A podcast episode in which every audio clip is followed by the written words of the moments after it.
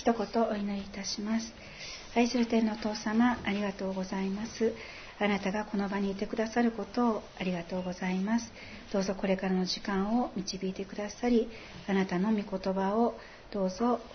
あなたご自身が語り入れてくださるようにお願いいたします。さらざる者を憐れんでどうぞ一つ一つの言葉の上にあなたの道からが望んでくださって絶えざるところの全てを聖霊様ご自身が補ってくださるようにお願いいたします。イエス様の皆によってお祈りをいたします。アーメン。今日は、えー、ローマ書の11章の28節から「え32節までです、えそれでは聖書をお読みいたします。レジメレジメですね。ローマ書11章の28節から32節まで。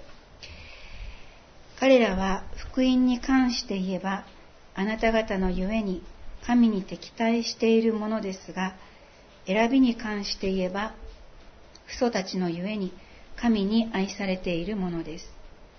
神の賜物と証明は取り消されることがないからです。あなた方はかつては神に不従順でしたが、今は彼らの不従順のゆえに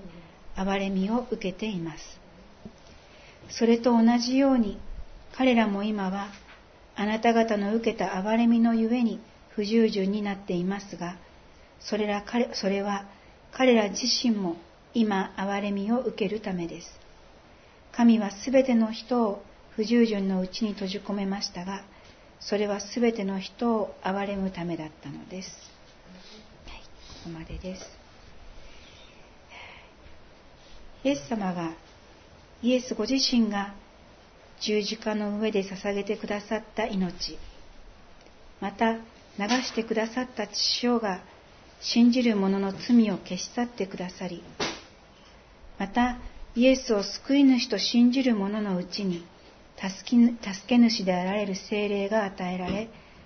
この精霊なる神は信じる者のうちにいつまでも共にいてくださるという素晴らしい恵みの福音は、違法人にとっては宝、大きな富となりました。この富はイスラエルがイエスを受け入れず、十字架につけるという失敗によってもたらされました。イスラエルは自分たちの先祖、預言者たちがその到来を待ち焦がれていた救い主を自分たちの手で殺してしまうという大きな罪を犯してしまったのです。しかし神はアブラハムと結んだ契約を破棄することはありません。不信仰と不従順を繰り返すイスラエルに対して過去も現在も未来も見捨てることはなさらないのです。福音は良い知らせという意味です。イエスによってもたらされた罪の許し永遠の命への希望を指して福音という言葉を用います。イスラエルはイエスによってもたらされた福音を受け入れず、神に敵対していますが、選びに関して言えば、父祖たちのゆえに愛されているものです。神は、まず、アブラハムを選び、アブラハムと契約を結ばれたのです。創世紀の22章の15節から18節をお読みいたします。主の使いは再び天からアブラハムを呼んでこう言われた。私は自分にかけて誓う。主の言葉。あなたがこれを行い、自分の子、自分の一人子を惜しまなかったので、確かに私はあなたを大いに祝福し、あなたの子孫を空の星、海辺の砂のように大いに増やす。あなたの子孫は敵の門を勝ち取る。あなたの子孫によって地のすべての国々は祝福を受けるようになる。あなたが私の声に聞き従ったからである。創世記22章の15節から18節でした。アブラハムの信仰と従順を神は喜ばれ、アブラハムから出る子孫が敵の門を勝ち取り、すべての国々は祝福を受けると約束されました。パウロはオリーブの木をイスラエルに例えました。アブラハムの信仰がオリーブの根であり、アブラハムの子孫イスラエルがオリーブの木です。その枝のいくつかが折られ、接ぎ木されたのが違法人だと述べています。違法人は単独で根を生やし、神の民として存在しているのではないのです。植物の中には枝を切り取って水につけておくと切り口から根が出てきてそのまま、えー、丈夫に立派に成長するような、えー、植物もあります。教会の前にあるあの今は2メートル。2メートル？あるかな？1メートル。50センチぐらいか。分かりませんけど。あるあの雲龍柳。あれも実はお花屋さんに行った時にあの枝だけで枝物としてこう売ってたんですけれどもよく見るとその水の中にあの使ってる部分から根っこが出てたんですね。あれ？ってこれってもしかして植えたらあの成長するかなと思って。でお花屋さんに聞いたら、えまあこのまま長いまま植えても成長しませんけど枯れちゃいますけどこう切ったら1 0センチぐらい残してあの上の部分を切っちゃったらもしかしたらうまく成長するかもしれませんって言われたんですね。でそれでそれを買っていってでしばらく枝物として楽しんだ後にこう切ってで土に植えてみたんですけどそしたら今あんなに立派に大きくなったんですが、ま、その、まあ、アイビーとかももう無限に増殖するぐらいに本当に切って水につけとくとすぐ根っこが出てきます、まあ、そういうすごく丈夫な植物もありますがただあの違法人はそのように単独で切り取られて単独で根っこを生やして神様につながっているというものではないと、えー、モーセあじゃなくてパウロは言うわけですね。イエスを信じ精霊をうちにいただいて神と隔てない関係をいただいた私たち違法人はその豊かな恵みに夢中になり元木であるイスラエルの存在や木を支えるアブラハムの信仰によって結ばれた神の契約をないがしろにして単独で成長しているオリーブのように振る舞うべきではないのです。違法人はアブラハムの信仰から始まり、先民イスラエルが先民として歩んだ幾千年の歴史の先に接ぎ木され、組み入れられたのです。イスラエルは父祖たちのゆえに神に愛されているのです。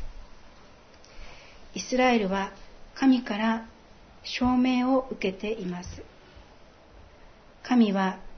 イスラエルを他の民族と区別して特別な民として選ばれましたが世から分離され特別な民であることを誇るために神はイスラエルを選ばれたのではありません。先民であるイスラエルには、神に愛された特別な民としての神の栄光を表す使命がありました。神に選ばれるということは大変名誉で素晴らしいことですが、選ばれることは苦しみを伴いました。選ばれた者は神のお言葉に従わなければならない使命を負います。この世は神の御心に逆らい、神に従う者はこの世との戦いがあります。イスラエルは先民として神の教えに従い、神を愛し、神の教えの素晴らしさを世界に明かしし、すべての人が神を褒めたたえるようになる、そのような使命を帯びています。しかしアダム以来、すべての人のうちには神に逆らう罪の性質が宿っています。その弱さを抱えて先民として歩み続けることは人の力では到底できません。イスラエルは神の御言葉を聞き、たくさんの神の力ある技を見ながらも、神は私たちと共にいるのか、いないのか、と不信仰になり、争いました。神に頼らず、自分の策略、外交を頼みとし、神を捨て、偶像を拝みました。イスラエルは神に対する不信の罪の刈り取りをしなくてはなりませんでした。国は滅ぼされ、民は捕囚として連れ去られました。神の国が滅び、神の民が捕囚とされることは、神ご自身の皆が違法人によって侮られることでした。しかし、国が滅ぼされる時にも、民が捕囚として連れ去られる中にも神は共におられました。預言者たちを通して神、民に語り続けられ、神に従う残りの者と共におられました。イザヤ書では、神を捨て去り、思いのままに生きるイスラエルに、厳しく激しく怒り、また偶像を慕うイスラエルに妬みを燃やし、厳しい裁きを与える聖なる神のお言葉が記されています。イザヤ書42章の18節から21節をお読みいたします。耳の聞こえない者たちよ聞け。目の見えない者たちよ目を凝らしてみよ。私のしもべほど目の見えない者が誰か他にいるだろうか。私が送る死者ほど耳の聞こえない者が他にいるだろうか。私と和解した者ののような目の見えない者、主のしもべのような目の見えない者が誰か他にいるだろうか。あなたは多くを見ながら心を止めない。耳が聞いているのに聞こうとしない。主はご自分の義のために望まれた。見教えを広め、これを輝かすことを。イザヤ42章の18節から21節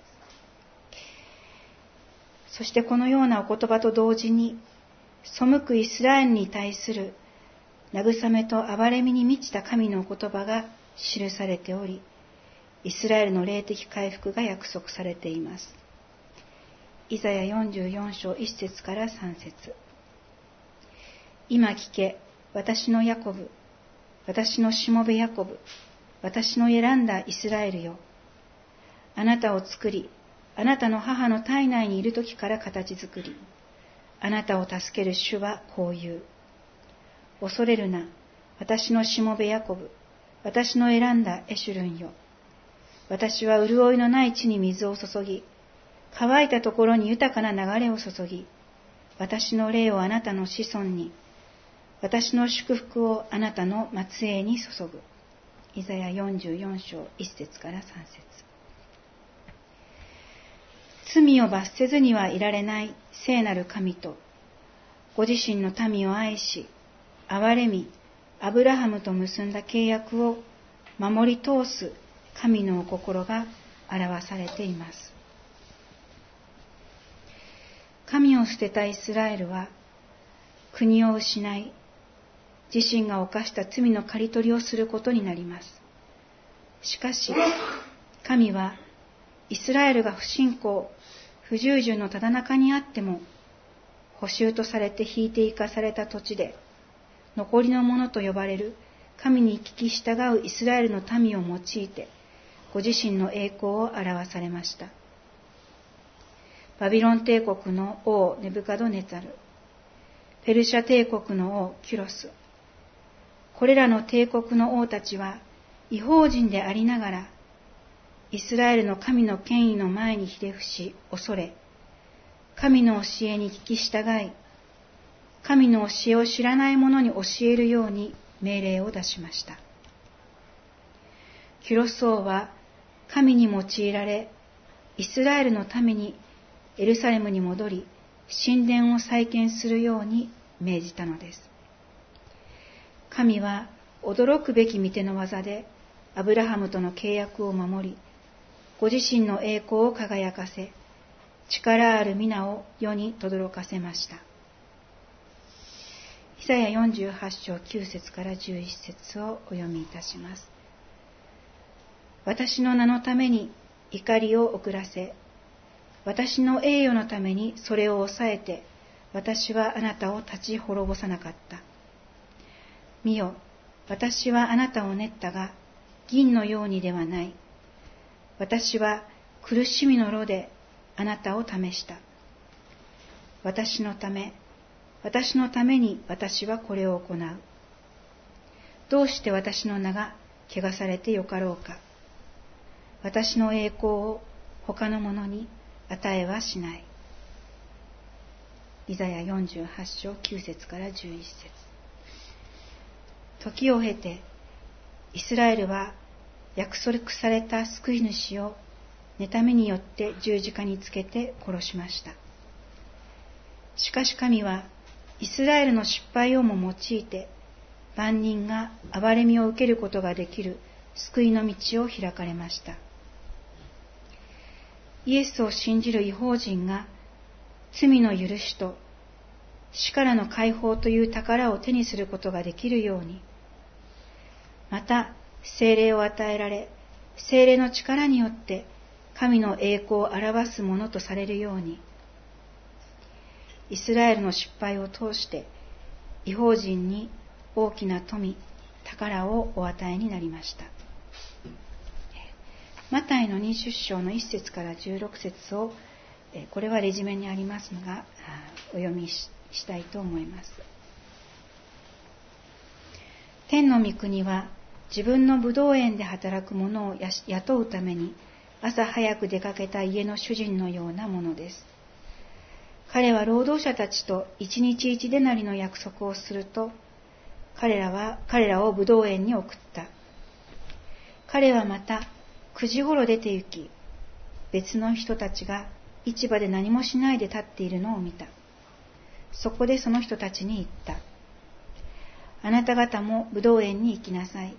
相当の賃金を払うから。彼らは出かけて行った。主人はまた12時頃と3時頃にも出て行って同じようにした。また5時頃出て行き、別の人たちが立っているのを見つけた。そこで彼らに言った。なぜ一日中何もしないでここに立っているのですか？彼らは言った。誰も雇ってくれないからです。主人は言った。あなた方も武道園に行きなさい。夕方になったので、武道園の主人は監督に言った。労働者たちを呼んで、最後に来た者たちから始めて、最初に来た者たちにまで賃金を払ってやりなさい。そこで5時頃に雇われた者たちが来て、それぞれ1デナリずつ受け取った。最初の者たちが来て、もっと多くもらえるだろうと思ったが、彼らが受け取ったのも1デナリずつであった。彼らはそれを受け取ると主人に不満を漏らした。最後に来たこの者たちが働いたのは1時間だけです。それなのにあなたは一日のロークと焼けるような暑さを辛抱した私たちと同じように扱いました。しかし主人はその一人に答えた。友よ、私はあなたに不当なことはしていません。あなたは私と一手なりで同意したではありませんか。あなたの分を取って帰りなさい。